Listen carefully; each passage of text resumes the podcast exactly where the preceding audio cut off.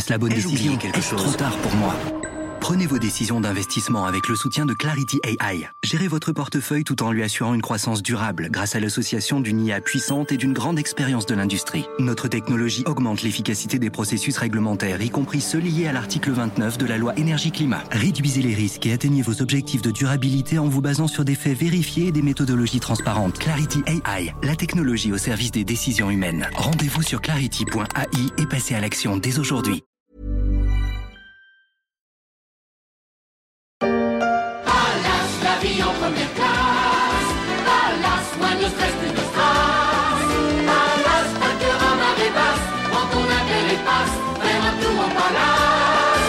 Hayat, Le Crillon, Le Meurice, Georges V, Bristol, Plaza Athénée, Lutetia, quelques-uns des palaces parisiens qui font aussi rayonner la capitale auprès des fortunes du monde entier, qui peuvent se payer une chambre ou mieux une suite dans ces lieux de prestige. Ici, on cultive le savoir-faire gastronomique, le goût du détail, mais aussi le service 5 étoiles, avec du personnel aux petits soins pour les moindres désirs d'une clientèle souvent exigeante et parfois fantasque. Et si les clients ne manquent pas, le personnel en revanche, c'est une autre histoire.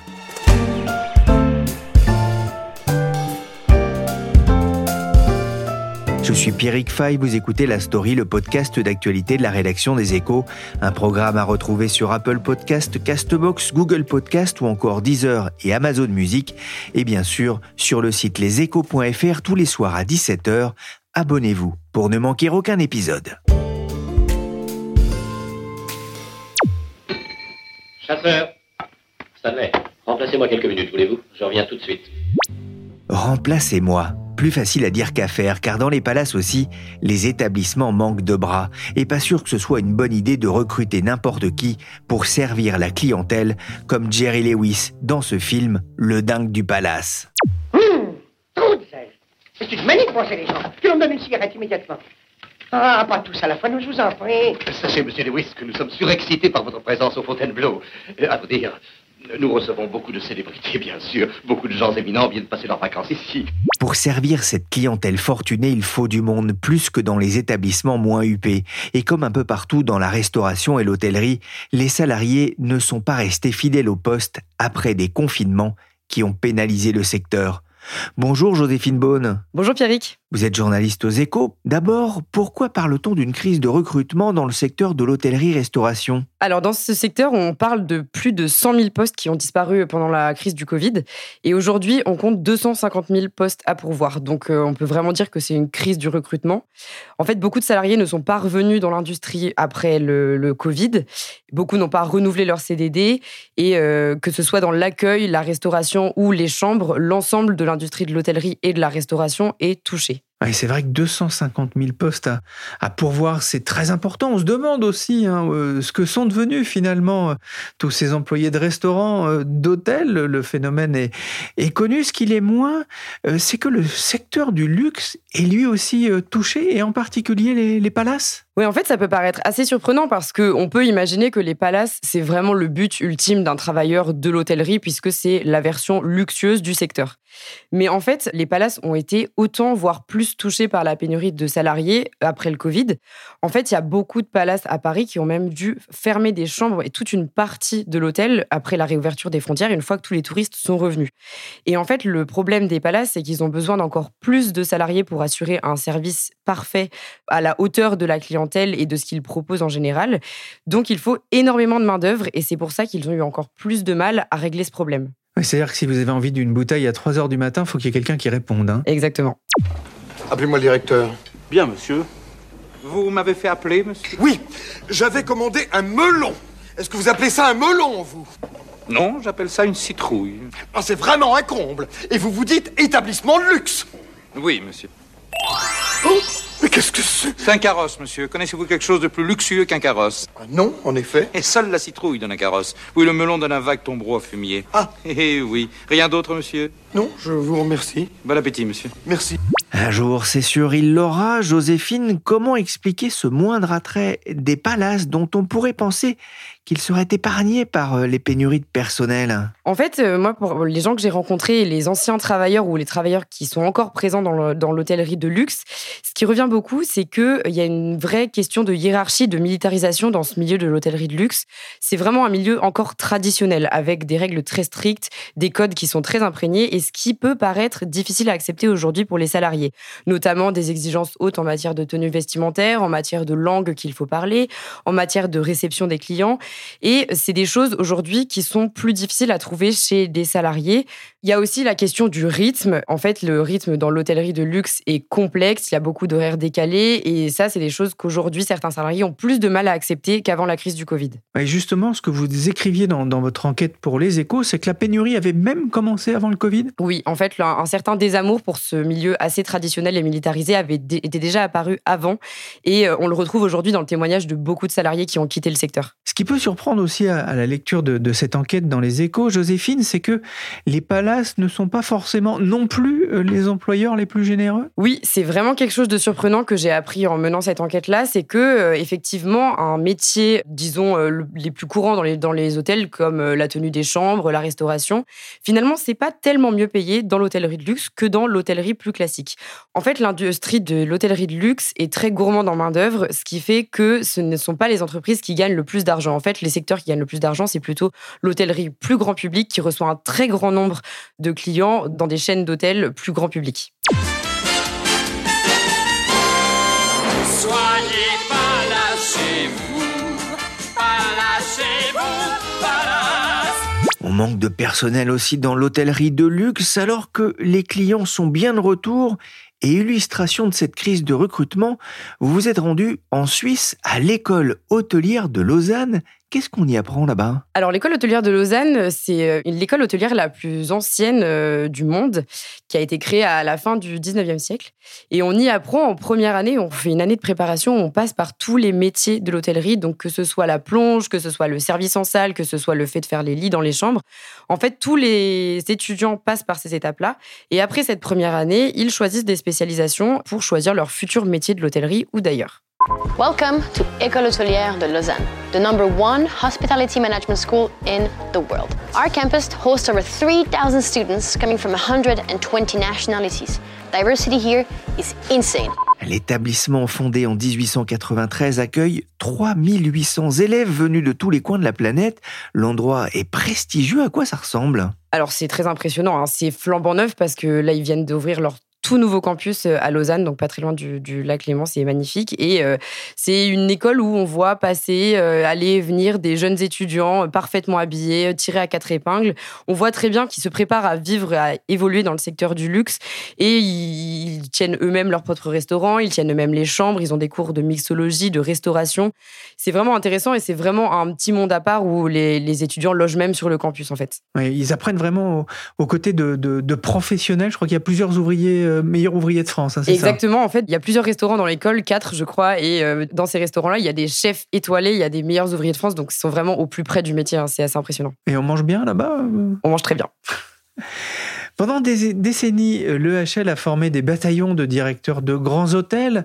Aujourd'hui, euh, l'hôtellerie, ça n'est plus une évidence pour euh, les diplômés de cette école? En fait, c'est assez impressionnant. Quand je suis allée à l'EHL, j'ai rencontré un professeur qui est là depuis plus de 20 ans. Et il me disait qu'à l'époque, quand il a commencé à enseigner, 80% des élèves allaient dans l'hôtellerie après l'école. Et aujourd'hui, c'est autour de 20% des élèves qui vont dans l'hôtellerie. Donc moi, ça m'a vraiment marqué comme chiffre. Et en fait, ce qu'on comprend, c'est que l'école hôtelière de Lausanne s'est un petit peu transformée dans une version d'école plutôt de management aujourd'hui, donc qui forme les futurs travailleurs en fait des secteurs du luxe, des secteurs du management, mais bien plus large en fait que l'hôtellerie. Et effectivement, euh, moi, dans les élèves que j'ai rencontrés, il y en a très peu qui se destinent à aller dans l'hôtellerie. La plupart, ils sont embauchés dans des grandes entreprises du luxe ou euh, parfois dans des banques. Euh, Bref, ils font vraiment pas forcément l'hôtellerie comme autrefois. Pour quelle raison ce secteur n'a-t-il plus la cote auprès de ces étudiants de l'école hôtelière de Lausanne? On se dit, si on intègre une école hôtelière, c'est plutôt pour travailler dans ce domaine Effectivement, c'est la première chose qu'on peut penser, mais en fait, il y a déjà la question des salaires. hein. Forcément, euh, quand on vous dit euh, ce sera 2000 euros par mois euh, dans un hôtel et parfois deux fois plus quand on intègre une banque, forcément, la question se pose pour ces élèves-là. Et ensuite, il y a aussi que en fait, l'industrie hôtelière fait peut-être moins rêver qu'autrefois, et ça, c'est quelque chose que disent les étudiants et aussi les professeurs, parce que c'est une industrie qui a peut-être moins évolué que d'autres, en fait. Il y a eu notamment un scandale qui a touché une autre école célèbre, c'est l'école Vatel. Exactement. euh, Il y a aussi cette question de vraiment l'ambiance dans ce secteur et le, plus d'un aspect social et de, de revendication des salariés. Il y a Vatel a été touché par une grève des étudiants à cause du harcèlement dans les cuisines même de l'école. Et ça, c'est quelque chose qui revient souvent dans le secteur, que ce soit dans les cuisines ou aussi de manière générale dans le management de l'hôtellerie. Il y a une certaine dureté, une, un, un certain traditionnalisme que n'acceptent plus les élèves et qui est vraiment euh, un peu différent aujourd'hui des évolutions dans d'autres secteurs. Le HL, d'une certaine façon, se rapproche euh, petit à petit des écoles de commerce? Tout à fait. Euh, en fait, les, professeurs racontent que dans leurs élèves, euh, il y en a une petite partie qui veut faire de l'hôtellerie, il y en a une pas mal qui veulent faire de la finance maintenant, de plus en plus, visiblement. Alors, les motivations, c'est sûrement les salaires, le fait d'avoir plus de vacances aussi, le fait d'avoir des horaires normaux, hein, finalement, comme beaucoup d'autres secteurs, de développer une vie familiale et personnelle. Il y a aussi beaucoup de jeunes qui partent travailler dans l'industrie du luxe, qui est assez rémunératrice, qui est très ouverte sur le monde aujourd'hui, qui a un certain avenir devant elle. Euh, ça, c'est des choses qui font peut-être plus rêver les jeunes aujourd'hui. Et ce qui fait arriver, ce qui intéresse aussi les entreprises dans cette école, euh, c'est finalement cette formation euh, de, gens à qui on va apprendre bah, que le client est roi. Exactement. En fait, à l'EHL, ce qu'apprennent les élèves, c'est vraiment se mettre à la place du client, guider le client, le mener vers forcément un achat euh, à la fin, mais en tout cas le faire du mieux possible en comprenant les besoins. Et effectivement, on le voit tout de suite hein, dans leur manière de se comporter, de se présenter. Ils ont totalement intégré les codes du luxe et vraiment de la clientèle et d'une clientèle extrêmement exigeante. We have a reservation for six. Yes, for six? Let me check. Uh, oh yes, okay. So please follow me. I lead you to your table. Thank you. Ah, Vous avez quand même rencontré euh, des étudiants qui veulent euh, y travailler, en particulier une étudiante, elle s'appelle Déborah. Qu'est-ce qui l'attire euh, encore dans, dans ces métiers? Alors déjà, ce qui est étonnant, c'est que j'ai demandé à l'EHL de me mettre en contact avec des étudiants qui veulent faire de l'hôtellerie. Et force est de constater qu'ils ont, c'est pas si facile d'en trouver. Donc ils m'ont, ils m'ont présenté Déborah qui a vraiment, elle, pour le coup, une vraie passion euh, pour le métier parce qu'en fait, ses deux parents étaient déjà dans l'hôtellerie. Donc elle a quand même été baignée là-dedans. Et elle, ce qui l'attire, c'est vraiment le côté relation client, rencontrer les gens, faire tout pour satisfaire un client extrêmement exigeant et avoir vraiment une, euh, un côté très humain dans le métier, ce qui revient souvent quand on rencontre les passionnés de ce milieu-là. Et c'est vraiment le côté très service qui inspire euh, ces travailleurs-là. Ouais, Elle voulait y travailler, je crois, de- depuis qu'elle avait 8 ans, en fait. ah hein, oui, elle, a vraiment une passion depuis toute petite et notamment, elle m'a dit grâce à ses parents qui l'ont vraiment baignée là-dedans. quoi. Comment les palaces réagissent-ils à, à cette crise de recrutement? Alors, il a fallu agir assez vite parce qu'au moment euh, où la crise du Covid s'est un petit peu terminée et que les touristes sont revenus, ça a été un peu l'urgence pour les palaces parce que, en fait, euh, 2021 a été une année record où tous les touristes, bon, mis à part les touristes asiatiques, sont revenus dans les palaces et notamment à Paris.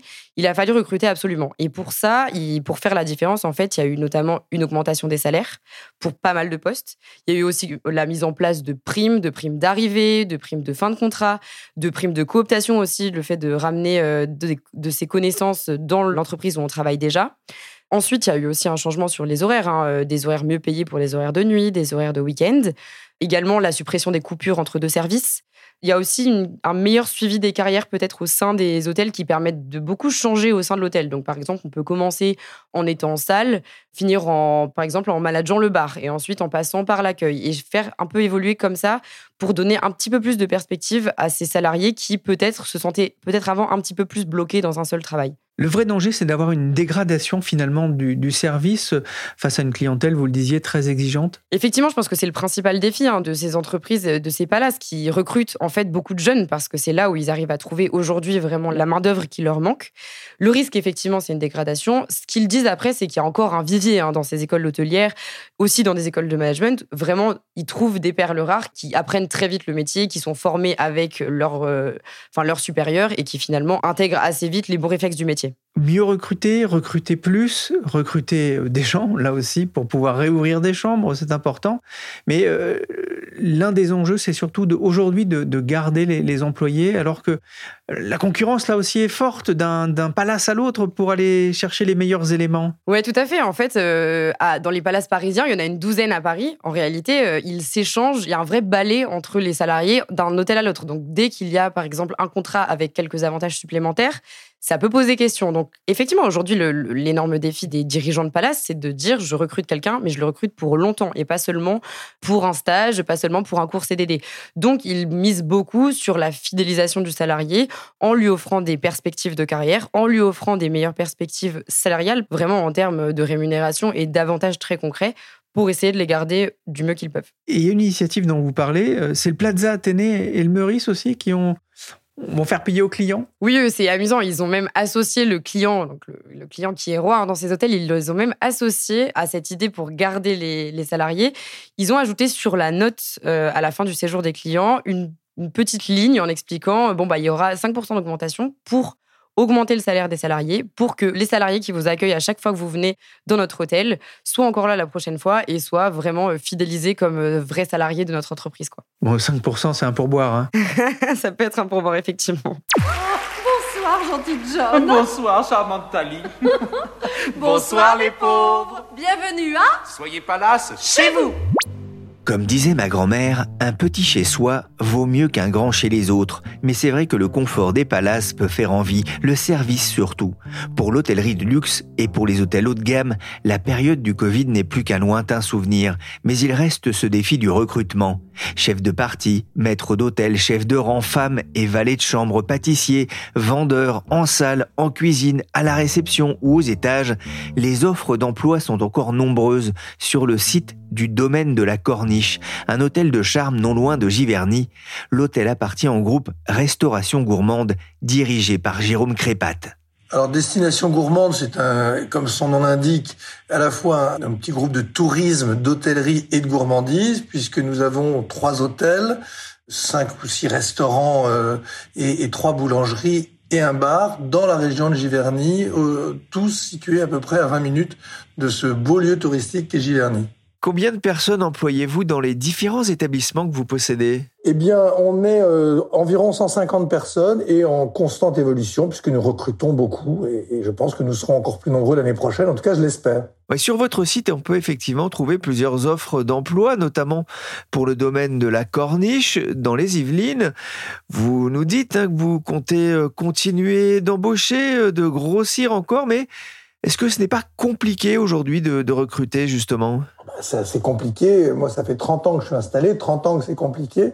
Et effectivement, ça se tend et ça se complique de plus en plus euh, chaque année. Maintenant, ce qui est nouveau aussi dans le recrutement autour de chez nous, c'est qu'auparavant, euh, on avait vraiment des difficultés de recrutement sur les métiers comme la cuisine et la salle.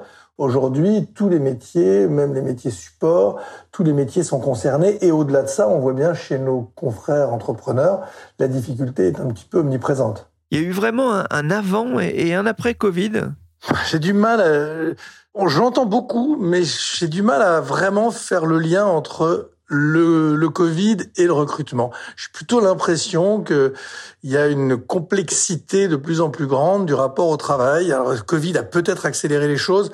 Je trouve ça souvent un peu rapide de blâmer Covid, qui peut-être a accéléré les choses, mais je pense que c'est quand même un problème de fond. Il y a 250 000 postes à pourvoir dans le secteur de l'hôtellerie-restauration en France. C'est un secteur qui a perdu 110 000 salariés post-confinement. Il y a d'abord une question qui interpelle un peu tout le monde quand on donne ces chiffres, c'est que sont devenus les anciens salariés de, la restauration et de l'hôtellerie? Très clairement, la problématique et les contraintes liées à notre métier, alors là, pour le coup, Covid a sans doute une responsabilité. Les gens ont eu le temps de se rendre compte qu'ils ne voulaient plus de ces contraintes. Donc beaucoup d'entre eux sont partis bah, certainement dans d'autres secteurs comme l'habillement, la, vente. En tout cas, ils sont certainement ailleurs. Maintenant, je peux pas vous dire où et j'aimerais bien le savoir. Pourquoi le secteur a-t-il autant de mal à, recruter? On sait qu'il y a quand même un taux de chômage qui reste relativement important en France. La grande nouveauté des dernières années, c'est je pense que tous les secteurs ont du mal à recruter. J'insiste un peu là-dessus parce qu'effectivement, l'hôtellerie et la restauration sont souvent pointés du doigt pour leurs difficultés de recrutement. Évidemment que, en dehors des problématiques rencontrées par tous les secteurs d'activité, bah, les contraintes liées aux horaires en coupure, aux horaires décalés, au travail le week-end, au travail de nuit. Nous, on est aussi boulanger, on a aussi des difficultés à trouver du personnel pour travailler dans le fournil ou au labo pâtissier, parce que les horaires décalés, les horaires de travailler le week-end, les gens ont de plus en plus de réticence avec ça, évidemment. Donc je pense que la problématique principale de nos métiers, c'est les horaires décalés, les coupures et, euh, le travail du week-end, clairement. Que faites-vous justement pour euh, attirer de nouveaux candidats et puis retenir également vos salariés?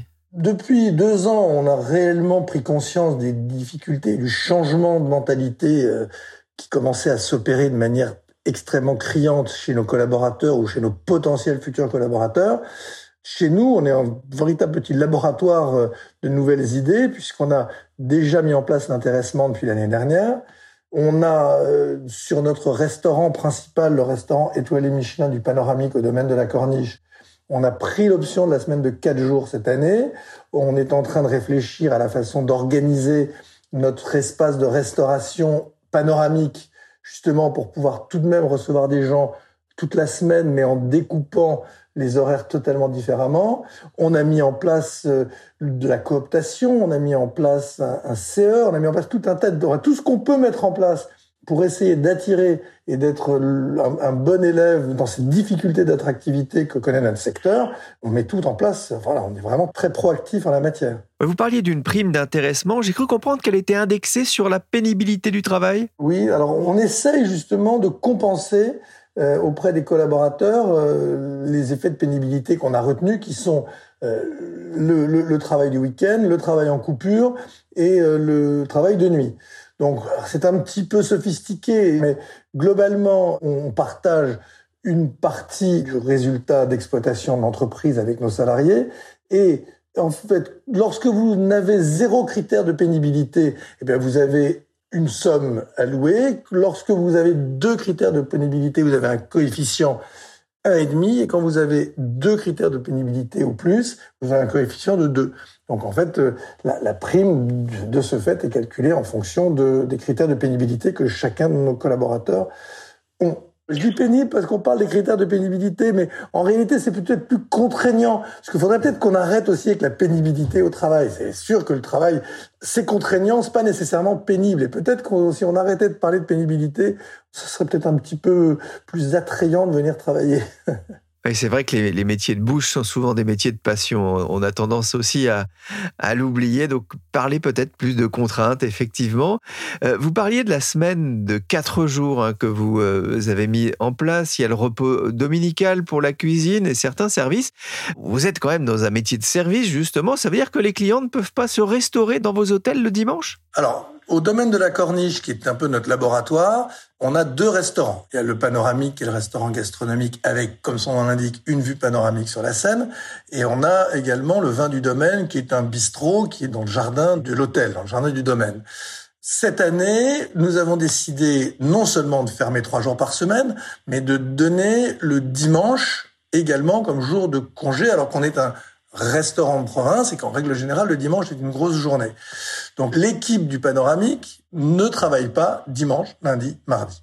On l'a fait pour des raisons, encore une fois, pour l'attractivité, puis aussi pour donner l'opportunité à nos collaborateurs qui ont des familles de pouvoir quand même passer plus de temps euh, avec leurs enfants dans la semaine, puisque évidemment, le dimanche, tout le monde est à la maison. Aujourd'hui aussi, fermer le dimanche, c'était un choix stratégique parce que finalement, on arrive avec l'équipe des petits déjeuners et, arrive, on arrive à faire tourner un brunch. Donc finalement, on n'a plus la carte euh, du restaurant étoilé, mais le dimanche midi, on a une formule de brunch et le dimanche soir, on fait une formule très simplifiée autour d'un petit buffet et de grillades que l'on fait sur la terrasse extérieure et on aménagera certainement quelque chose pour l'hiver. Donc quelque part, on arrive quand même à proposer une formule de restauration à la clientèle et en plus qui fonctionne assez bien et qui permet aux gens de venir euh, profiter de la, la jolie vue à des tarifs un peu moins élevés que lorsqu'on est sur le restaurant étoilé gastronomique euh, qui, bah, du fait de, de, de, la complexité du travail, bah, coûte évidemment euh, plus cher.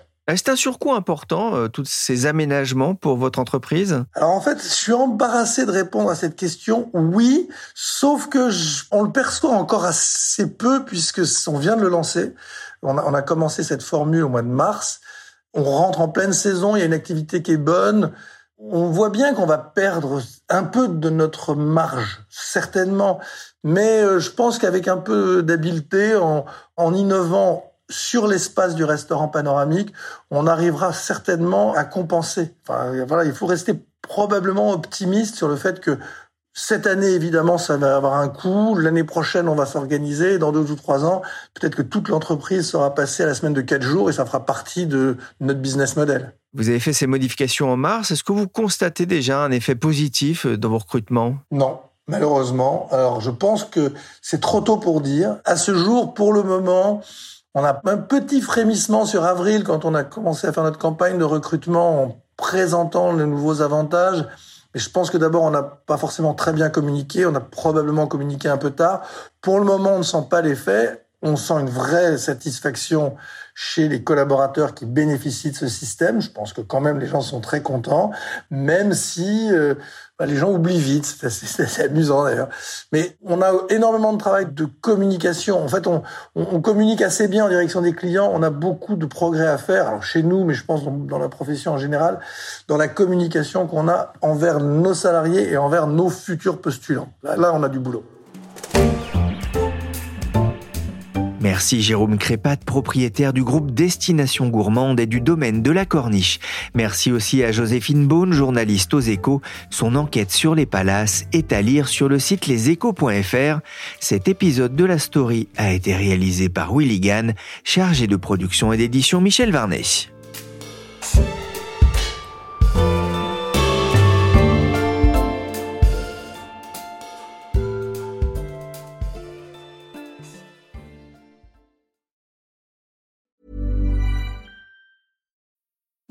Need mealtime inspiration, it's worth shopping Kroger, where you'll find over 30,000 mouthwatering choices that excite your inner foodie. And no matter what tasty choice you make, you'll enjoy our everyday low prices, plus extra ways to save, like digital coupons worth over $600 each week. You can also save up to $1 off per gallon at the pump with fuel points. More savings and more inspiring flavors make shopping Kroger worth it every time. Kroger, fresh for everyone. Fuel restrictions apply.